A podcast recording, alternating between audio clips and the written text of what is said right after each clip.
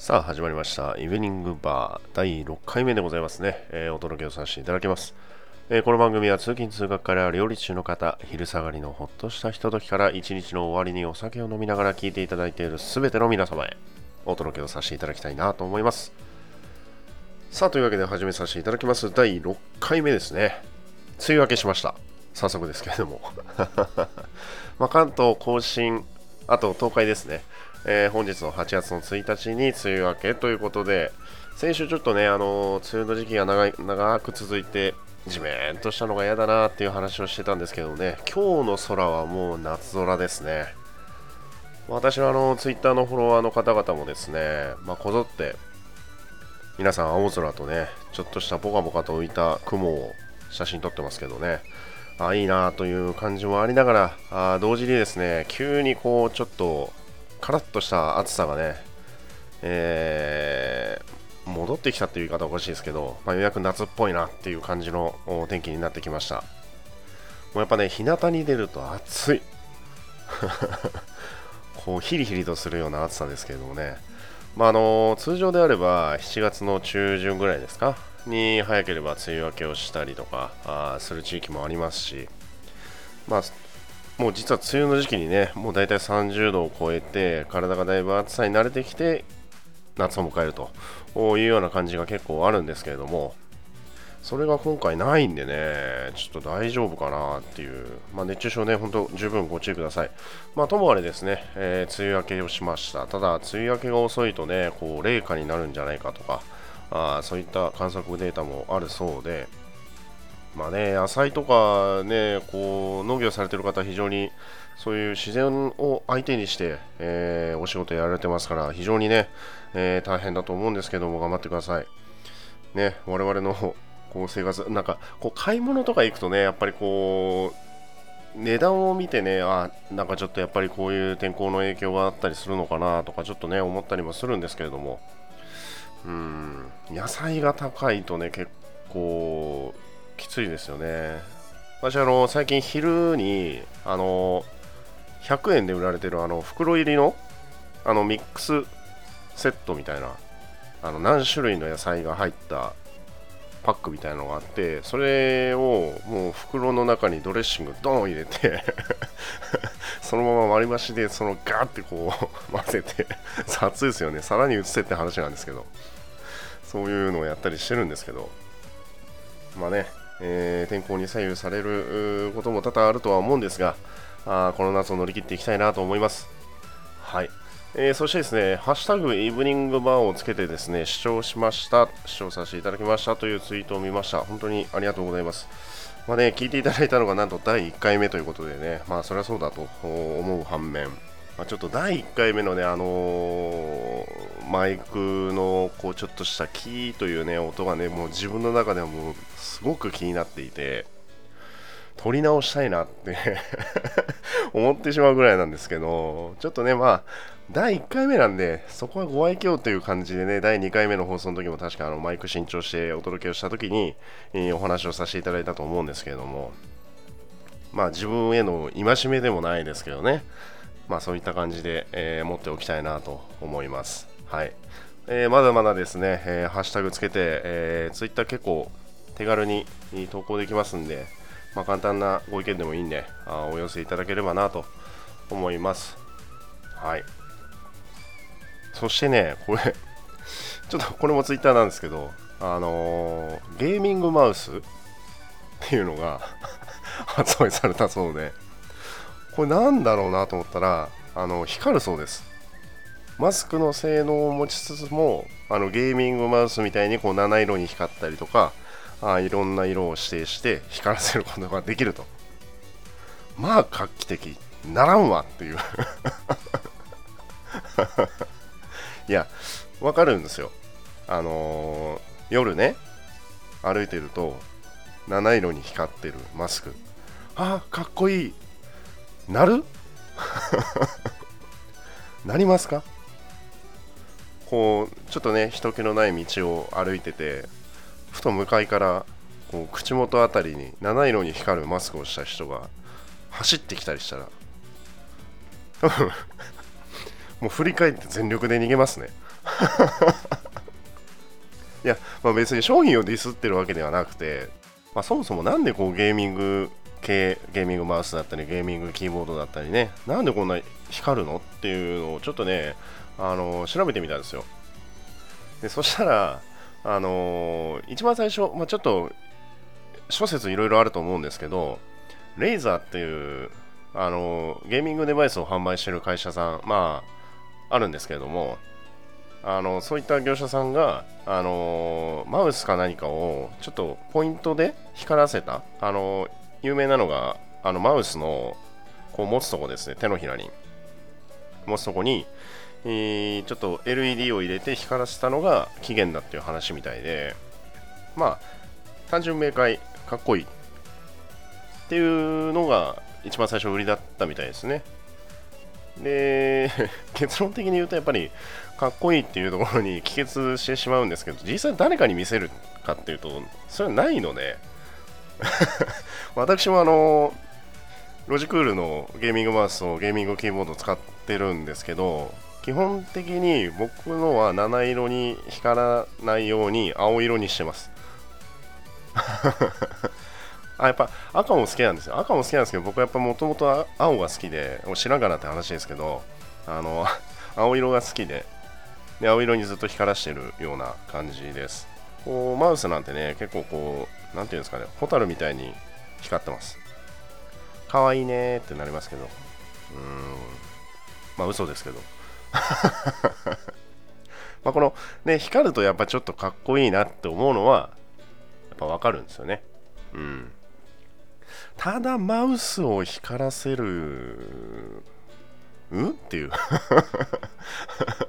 マウス光らせるうんそうか。まあマウスな。まあ毎日使うしっていう。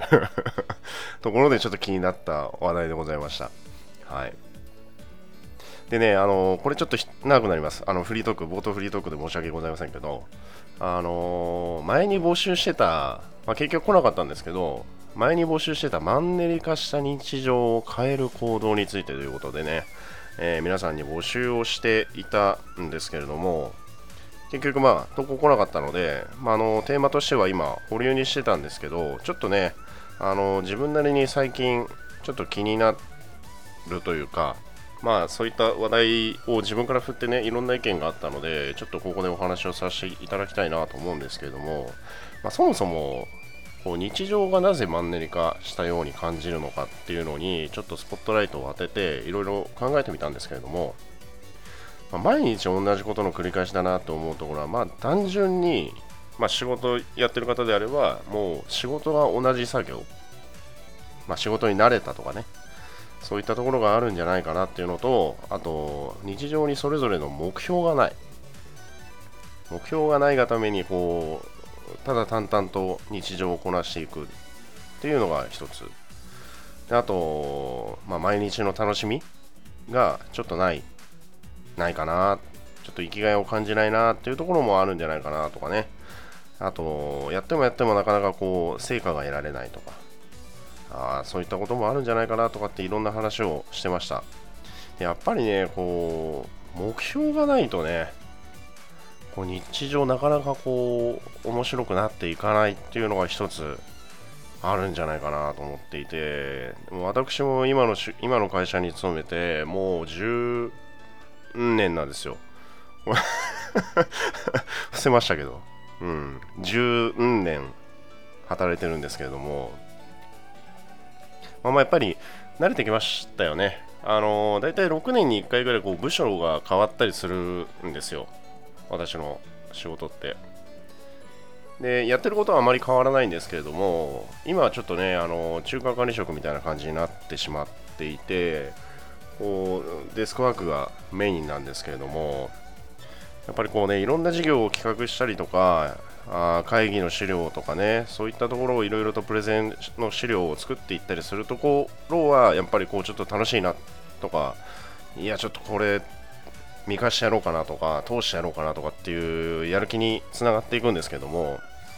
そういうのがこうなかなかないとこう何て言うんですかねマンネリ化したそそれこそマンネリ化した日常仕事ワークライフになってしまうっていうところがあるなっていうのがちょっと振り返って思っていたところで皆さんに募集をしたというような経緯がございました以前ですね。でまあそんな中でまあ仕事の面はね正直あの自分でいくらでも作れると思うんですよ。あのいろんな難しい難題にこう自分からこう当たって砕けろじゃないですけど砕けちゃダメなんですけど 砕けちゃダメなんですけどこう新しいところにちょっと飛び込んでいく。うん、そういった姿勢をね自分で作っていけば、まあ、仕事の面は全然カバーできるのかなと思うんですけどもやっぱりこうプライベートがあっての仕事だと僕は思っていてまあ仕事はごめんなさいなんですけど二の次っていうところがちょっとあります。当然ねやっぱこう仕事にただただ生きがいを求めている人も当然います。あの僕の職場にもいて結構ねあの意識高い人がすごい多いんですけれども、ま、やっぱりこう社風であったりとかね仕事は社風であったり職種であったりいろんなところでいろんなモチベーションがあるのでやっぱそれにねあの貪欲に着手していくことでカバーできるんですけどこ日常となるとねなかなかないなと。これやっぱテーマで話せばよかったですね。やばいいろいろとごめんなさい。展開しそうですけどもやっぱりいろいろ僕なりに考えてみたのはやっぱりこう日記を書く。ブログとか。そういうのを書いていってこう一日にこういうのがありましたとかあと SNS 系ですね、まあ、インスタグラム僕やってないんですけどインスタグラムとかあといつも使ってるツイッターとかね。ああいうのでもこう日々いろんな人がいろんなことをツイートしていてもうツイッターに限った話で申し訳ないんですけど、まあ、そういった話題ってその人がその人の着眼点で見たものを物事を話すっていうところの話題性っていう側面から見るとものすごく膨大でいろんな情報が流れてるところに自分がこうやって思ったことってみんなどういうふうに思ってるだろうなとかっていうのをちょちょっと検索するとねバッと出てきたりしますし、まあ、そういうところでちょっと刺激を受けてあじゃあ自分も実践してみようかなとかあこういうことやろうかなとかっていうこう原動力になったりするのかなっていうふうに思ったりしてます。まあ、日記をね、こう手書きで書くってなかなか億劫だなって思うじゃないですか。でも昔ってそうやっていて、で僕最近あの、一昨年ぐらいからですかね、手帳をつけるようになったんですよ。仕事用に、最初は。やっぱスケジュール感が、今の部署がちょっとあの、会社の本社の方で、今勤務をしていてもうスケジュール感が今までと全然違う感じになっちゃったんですよね。もう時間刻みでもっと言うと分刻みでいろんなスケジュールがどんどんどんどん入ってきてでそういったところでやっぱこうスマホのスケジュール表示でちょっと限界が来たので自分で手帳買ったんですね。でこうダイアグラムというかあの何ていうんですかねマス目になってるやつと時間別に区切れる両方のやつを買ったんですよ手帳で。でもうその手帳をつけ始めて2年ぐらい経つんですけどやっぱりねいいんですよね。去年の今頃って自分何やってたかなとかあこういうのやったわとかあこの授業やったわうまくいってよかったなとかそういうのをねなんかちょっと振り返れるツールにもなるのででそれをまた手書きで書いてたりすると余計にいいんですよね。あのフリクションのボールペンじゃなくて僕極力あの細いボールペンで書いてあのー、間違いじゃないですけど予定が取り消しになったやつとかも消さないで横線でピピって引くんですよね。そうするとああれ？これってどうなったかな？とかっていう話っていうか振り返りになるんですよね。まあ、そういったことで手帳をつけるようになりました。うん、ぜひ、あのー、特に仕事をやられてる方、こうスマホでね、やっぱこう結構、あのー、20代の部下とかね、あのー、結構、スマホでピッピピッピやってるんですけど、あスマホでスケジュール管理してんだとかってはい、なんて。クラウド化してるっていうメリットもね、やっぱあるみたいで、まあ、僕も極力使ってるんですけど、こう、やっぱり、古い人間なんですかね。古い人間じゃないと思うんですけど。正当化じゃないですけどね。違うんですけど、まあ、あのクラウド化してるメリットはやっぱり大きいです。ただこう手帳に書くっていうこともなんか自分の中で愛着は湧いてやったりします。あとねやっぱこうマンネリ化した日常をこう打破するのってこうちょっとしたアクセントを1日の中に入れるだけでかなり変わってきたりするんですよね。例えば昼飯食うとこをちょっと変えるとか。今まで会社のオフィスの中で食べてたやつをちょっと外に出てこうベンチで食うとか。で一人でね食べながらこうポッドキャストを聞いたりすることも結構たまにあるんですけどあの聞きたいなとかって思ってたポッドキャスターがね溜まってたりすると外でちょっとあのコンビニで買ったやつを外に持ってって食べながら聞いて。であのこれ言う言うとあれですけどまあ近くにねちょっと大きな緑のあるところがあってまあそこを見ながらあ食べたりし食べたり食べ食べながらポッドキャスト聞いたりねしてるんですけれども。はい。ああとはやっぱり目標を作ることですね。一日の。うん。やっぱそういうの大事だなって思いました最近。まあそういったところのねこう皆さんどういう風にやってるのかなとかっていうのをちょっと気になりまして、えー、以前募集させていただきました。またあの募集するかもしれませんけれどもね。その時はまたあのー、ご投稿いただければなと思います。はい、えー、まだまだ続きます。フリートーク。えっ、ー、とですねあとね緊急地震速報。これ関東地方でね3日前ぐらいですかね。出たんですよね。でもありとあらゆる仕事中だったんですよね。そしたらもう皆さんのありとあらゆるスマホが鳴り始めたと同時にですねあのー、やっぱこうあの音ってやっぱすごいですよね。もう恐怖心を煽るじゃないですけどやばいよっていう危ないよっていうのをこう音でこう示すってすごいあの音を考えた人本当すごいなと思うんですけどまあそれもあり、まあそもそも今皆さんほとんどがスマホってマナーモードじゃないですか。で、全然鳴らないスマホがいきなり鳴り出すっていうのもね、ちょっとね、びっくりするとこもあるんですけど、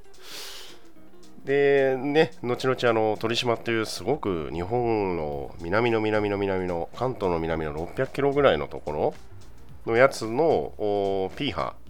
ともう一つの震源の P 波をなんかダブルでキャッチしたみたいな感じだったような気がするんですけど気象庁がね、なんかあの混乱を招いて申し訳ありませんでしたって謝罪してましたけど、あれもね、その本当いろいろな意見あると思うんですよ。ただ、いいじゃんっていう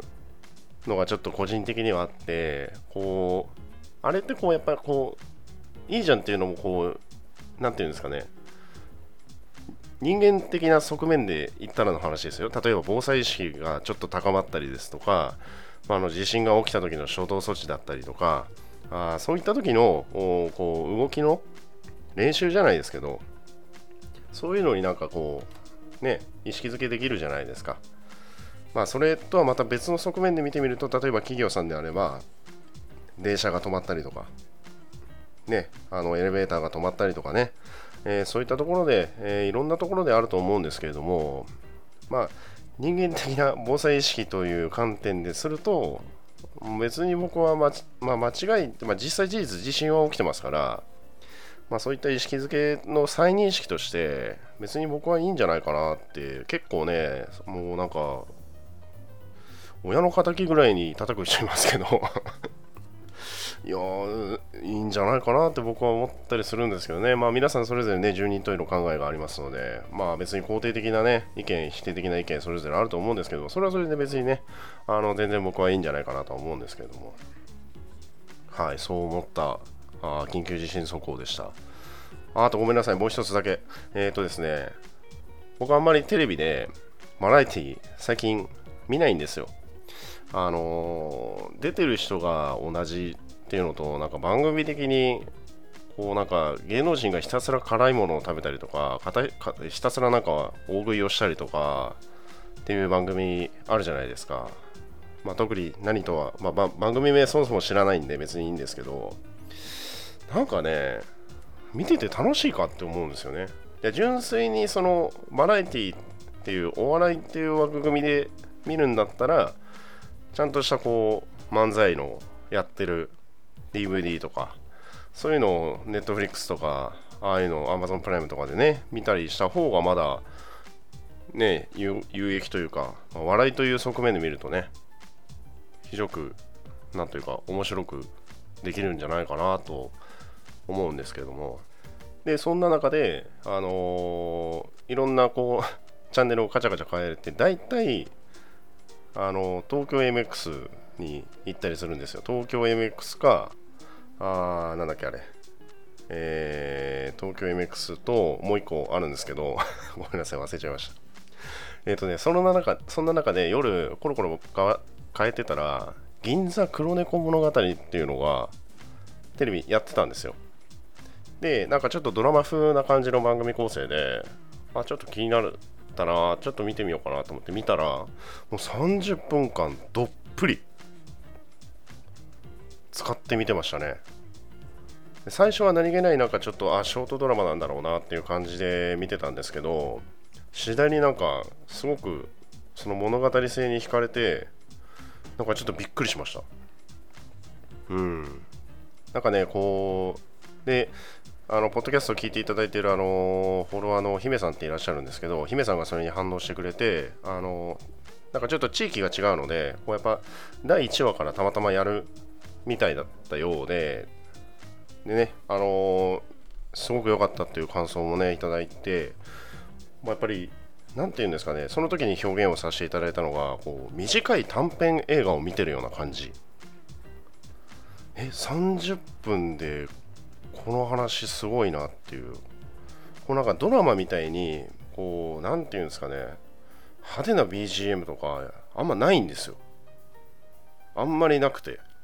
でそれがやっぱちょっと短編映画を見せられてる見てるような感覚に陥ったのも多分そういう理由だと思うんですけどなんかすごく良かったですね多分なんかちょっと深夜にやってそうなイメージのドラマなんですけど確か8時半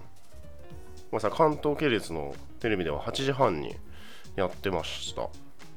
はい。で、次、第3話なのかな？僕が見たのが第2話で、姫さんが見たのが第1話で、でなんかちょっとズレがあるんですけど、次、第3話で、で、次回予告もね、なんかすごく気になる感じで、まあ、ちょっとネタバレになるんで言いませんけど、ぜひ見てみようかなと。もう連ドラ予約をして また今度見てみようかなと思ってます。ね、気になる方は多分あの、どうなんだろう。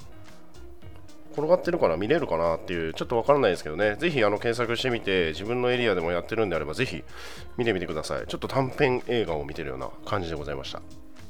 はい、というわけで冒頭のフリートーク長くなりました。大変申し訳ありませんけれども、第6回目のイブニング版をお届けさせていただきたいなと思います。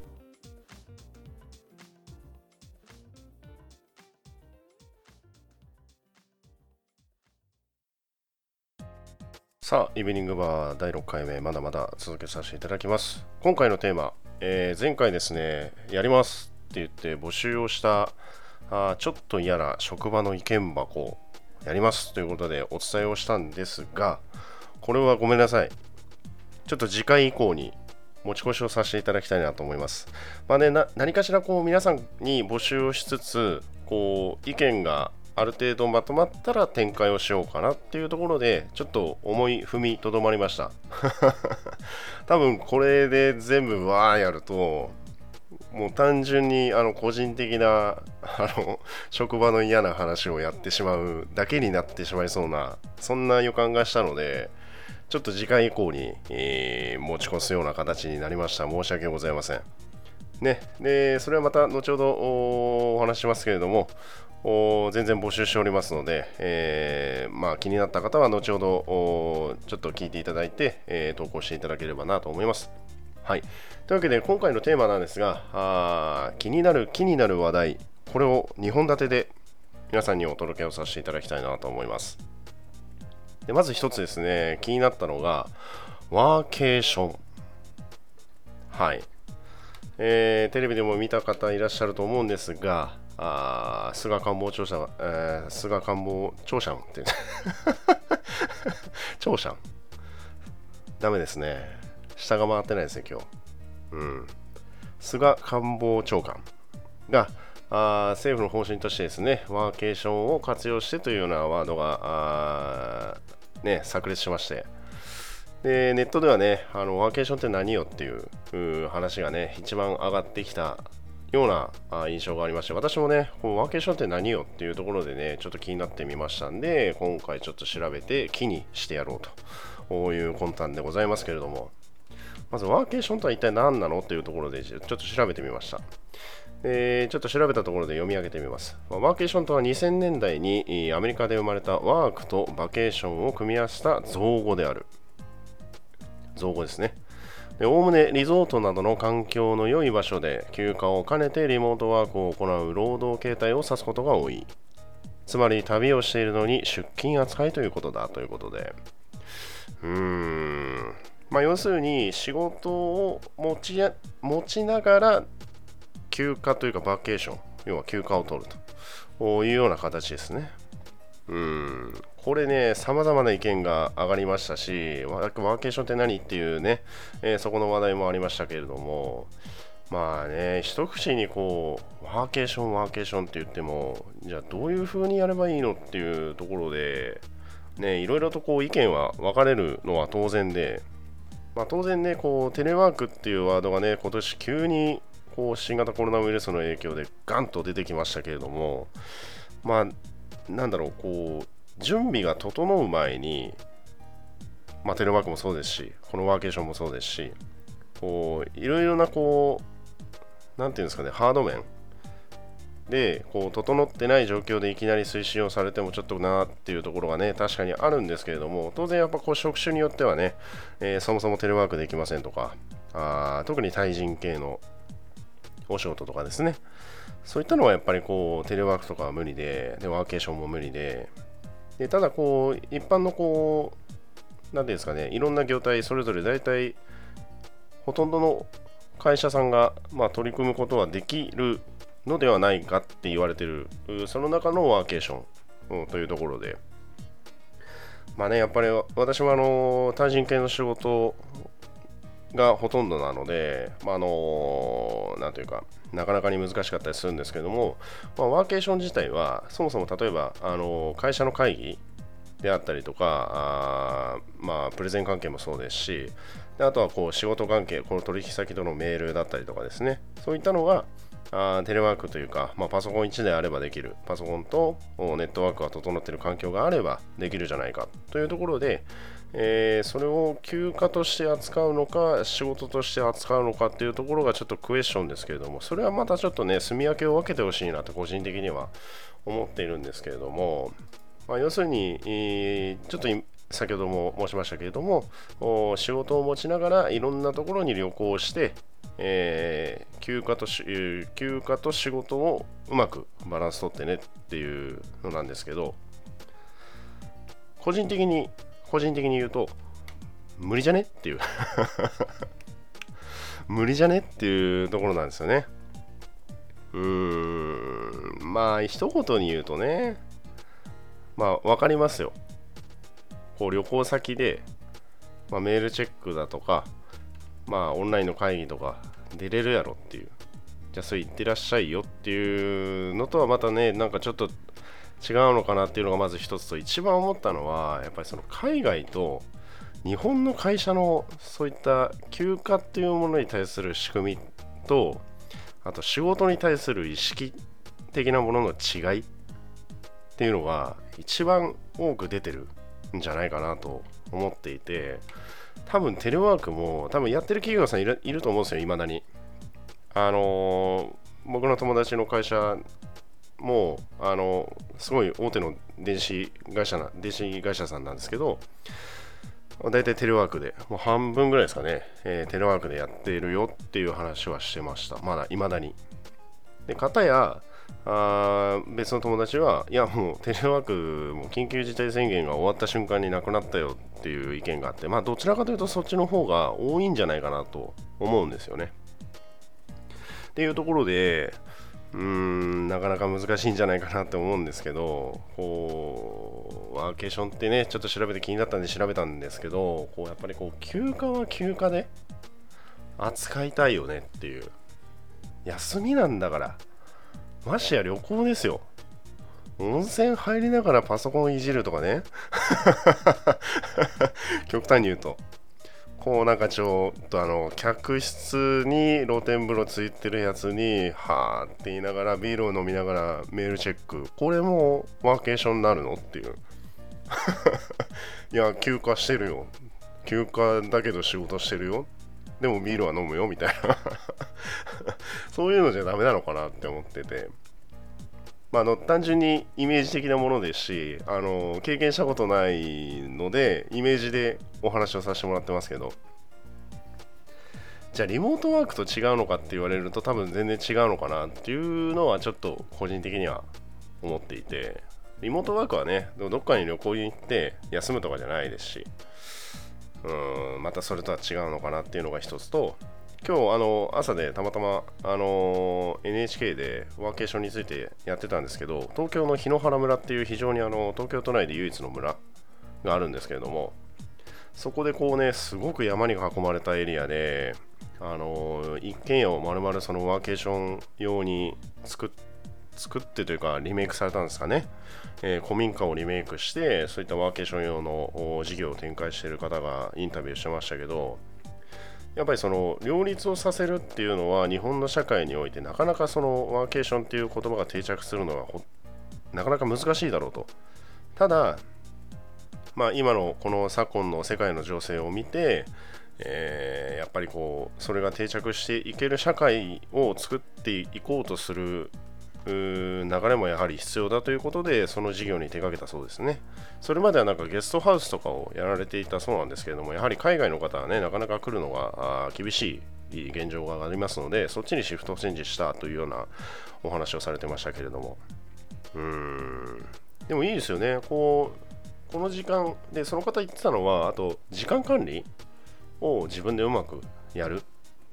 例えばこの時間からこの時間までは仕事をやってでこの時間からこの時間はあ近くの川に行って遊んだりとか魚釣りをしたりとかあちょっと山を散歩したりとかっていう時間にとかっていうことをあの代表例で、えお話をされていて、まあ、確かにいいなと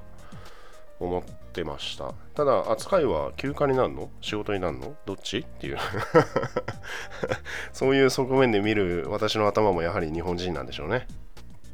うん、どっちでもええやんっていう人もいるとは思うんですけど。ただやっぱり仕事は仕事でねこう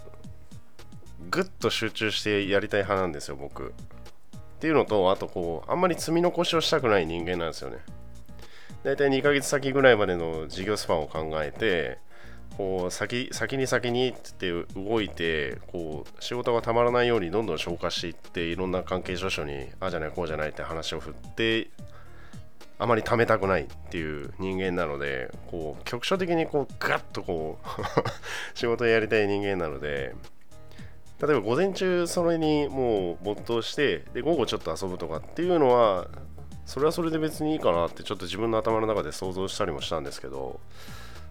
ね皆さんの会社も多分うんなかなか厳しいよ。そもそもそういうワーケーションなんて多分取り入れられないよっていう方がね結構多いんじゃないかなと思うんですけれども。ね、ちょっと調べてみた。あ気になる。気になる話題でございました。さあ第6回イブニングバーなんですけれどもまだまだ続きます。気になる気になる話題ということでもう一つの方皆さんにご紹介をさせていただきたいなと思いますけれどもこれコラムなんですけれどもね。えー、ケイクと、えー、ケイクスというですね、まあ、あのコラムとかエッセイを扱ってらっしゃるネットの記事なんですけれども不幸なことはあごめんなさい。不憫なことは不幸なのか？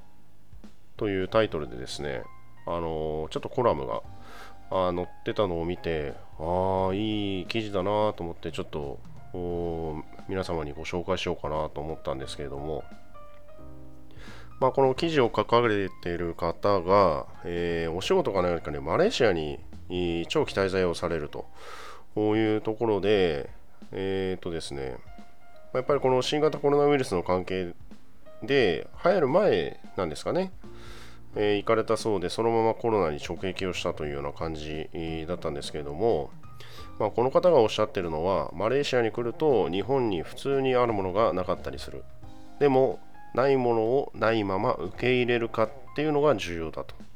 いうふうにおっしゃってましてまあ、例えばね、今インターネットがあって、アマゾンがあって、楽天があって、日本に売ってるあれがなかったり、これがなかったりとかね、コンビニがそもそも24時間空いてなかったりとか、まあ、そもそもコンビニの品揃えが悪いとか、あ習い事のバラエティがないとか、あいろんなところでやっぱりこう日本と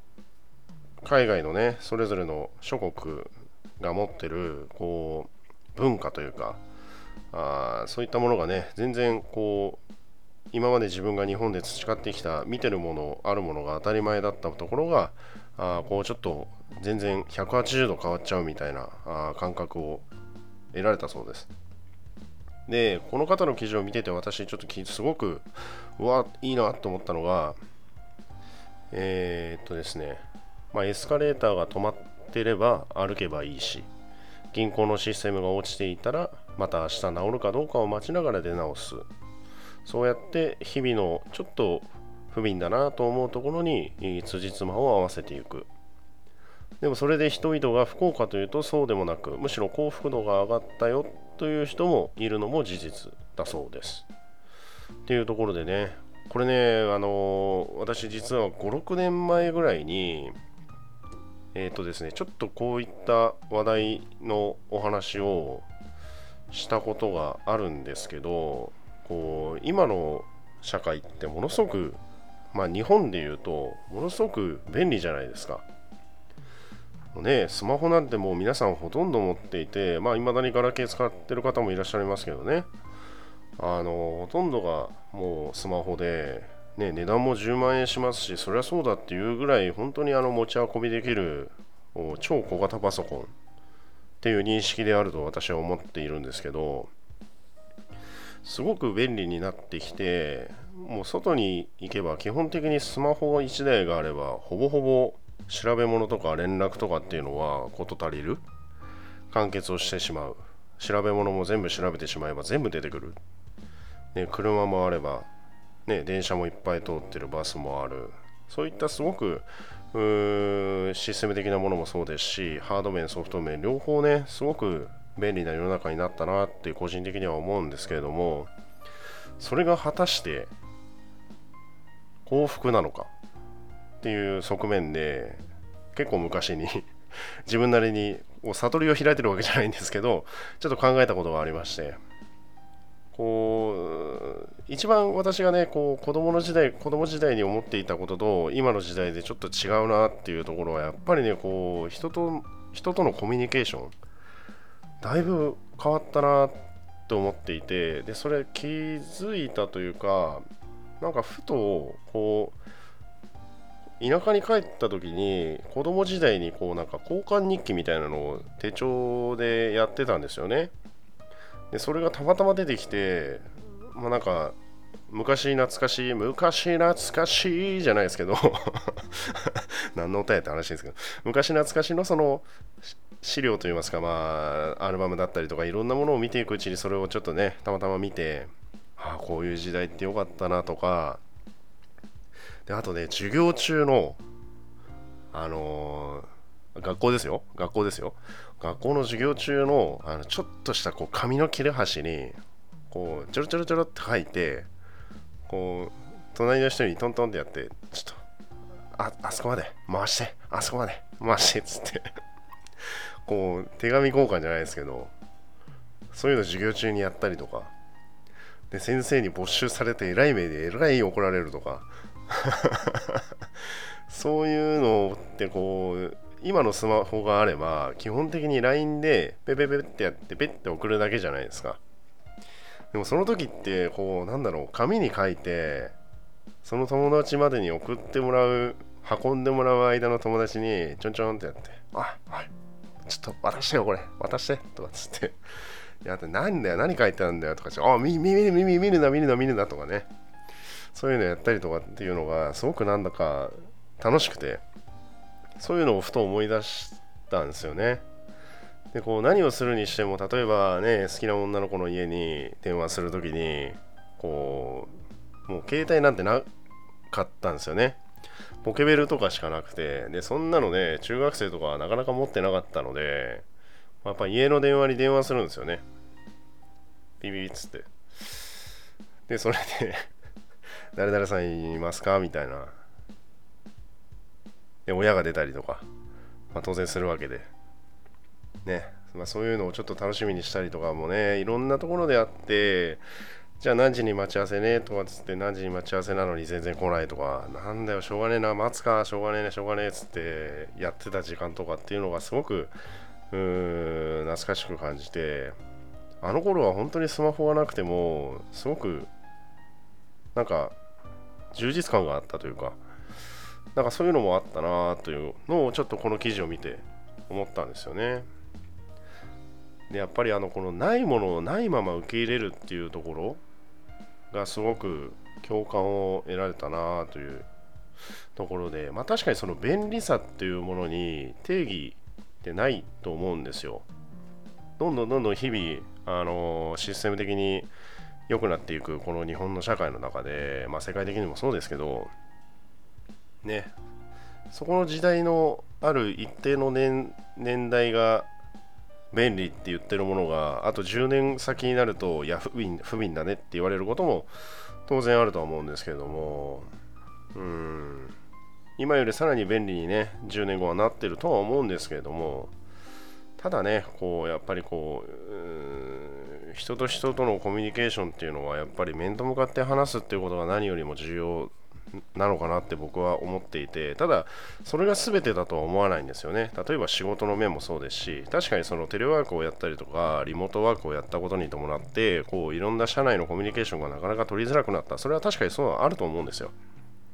でもそれは古い考えを持ってる人っていう認識ではなくて事実確かにそのちょっとした仕事の合間にそういえばさ昨日さあそこ行ったんだけどちょっと今度行かね？とかっていうくだらない話もできなくなる。っていうところの側面はやっぱりあるのかなと。じゃあ、テレワークで会議やります。じゃあ、会議やりました。じゃあ、終わります。お疲れ様でした。で、ずっとつつないでる人って多分いないと思うんですよ。ずっとね、あの、その映像を垂れ流ししてる人ってなかなかいないと思いますし。でも、それならじゃあ、ね、個別に連絡すればいいじゃんっていう、個別の連絡方法も LINE だったりとか、ね、することもあってやっぱりその古い考えを持ってる人がいやテレワークはダメだリモートワークはダメだっていうね。ただ単純にただ単純にダメだっていうんじゃなくて何が何がデメリットで何がメリットなのかっていうのをこう一歩引いてみてあやっぱこういうのは改善した方がいいよね。こういうそういう側面ではいいかもしれないけれどもこういうところはやっぱりダメだよねとかっていうのをこう建設的な目でね広い目で見れる人がいるとねだいぶ今のこのテレワークとかリモートワークもどんどんどんどん定着をしていくんじゃないかなと思ってるんですけれども、まあ、そういったところでこう今回の前回あ以前先ほどお話ししたワーケーションを今回この不憫なことは不幸ななのかっていうところの話題につなげたくて、えー、皆様にお話をさせていただいた次第です。ちょっと長くなってね申し訳ございません。ただね、やっぱこう、最近こういうコラムもね、よく読むようになって、ああ、こういう人の考えって確かにそうだなっていうところもあれば、いや、俺はこういうふうには思わないなっていうところがあって、ただ別に悲観的になったりとか、否定的な意見を持つんじゃなくて、あこういう考えの人もいるんだなとかって、じゃあ俺もこういうふうにちょっと今後から展開して考えていこうかなって思ったりもするいいきっかけになったりするんですよね。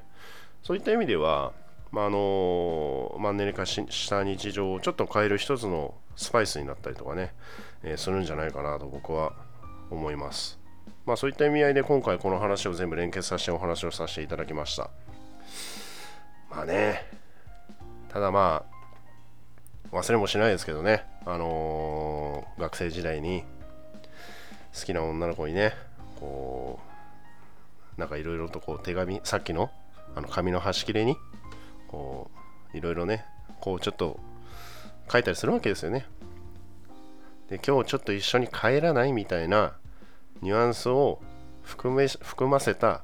紙を書いて渡した瞬間に先生に取り上げてそれ見られてあとで職員すごいって言われたのはいまだに僕は記憶に残ってます。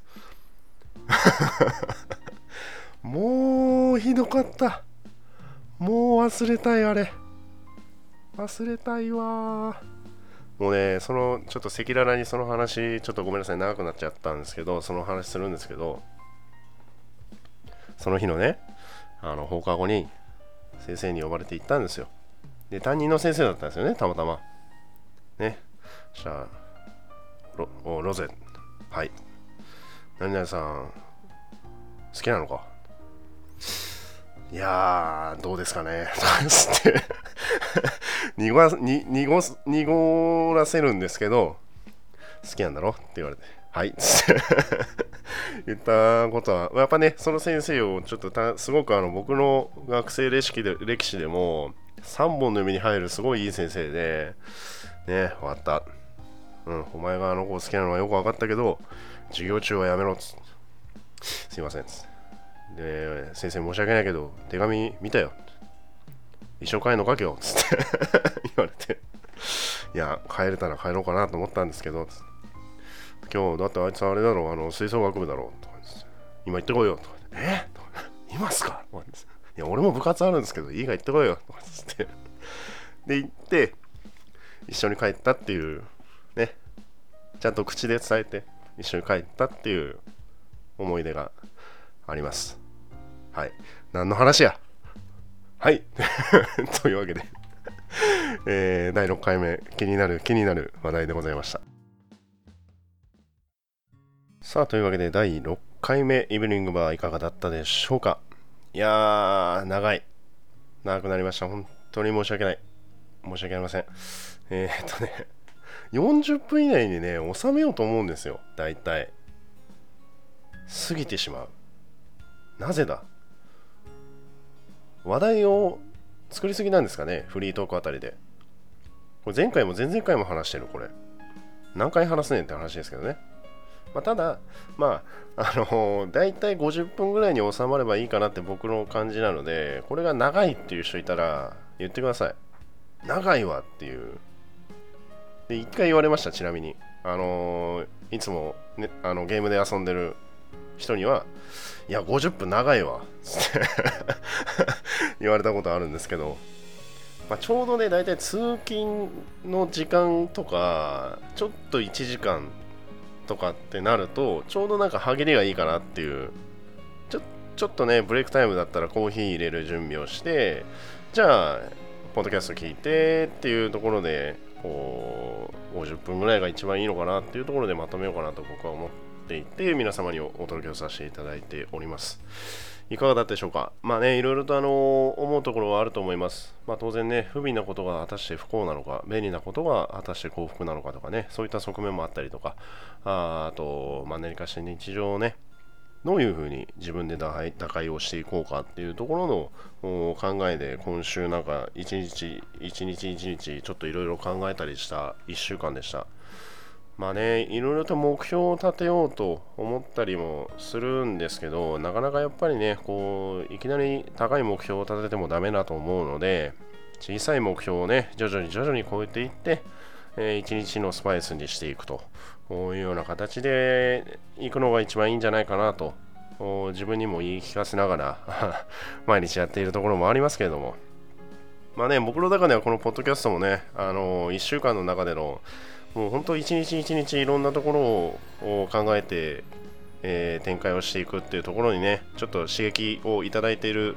ところもあります。逆にね、あの他にポッドキャストを配信されている方のを聞いて、いろんな意見をいただいているっていうのも